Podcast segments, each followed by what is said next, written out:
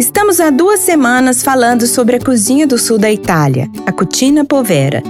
E hoje, para encerrar, trouxe para você uma lista com os principais alimentos que compõem uma genuína dispensa italiana do sul.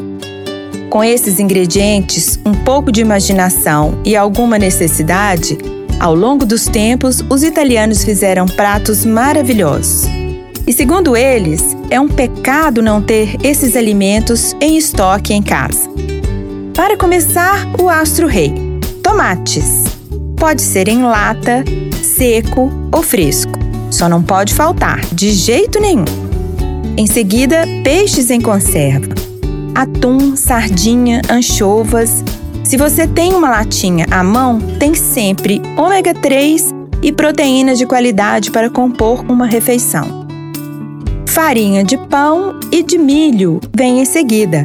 Elas ajudam a engrossar cozidos e são fontes de carboidratos. Como o pão fresco é outro alimento imprescindível, você mesma pode fazer a farinha em casa com as sobras do pão. Massas secas e feijões de todos os tipos podem salvar a gente a qualquer tempo, assim como queijos e carnes embutidas. Para temperar e preparar qualquer prato, sempre tenha azeite, vinagre e alho. É isso! As receitas, você sabe, estão lá no meu blog. Se você não conseguiu copiar, corre lá! Um bom fim de semana e não deixe de me contar as suas aventuras na cozinha. Tchau!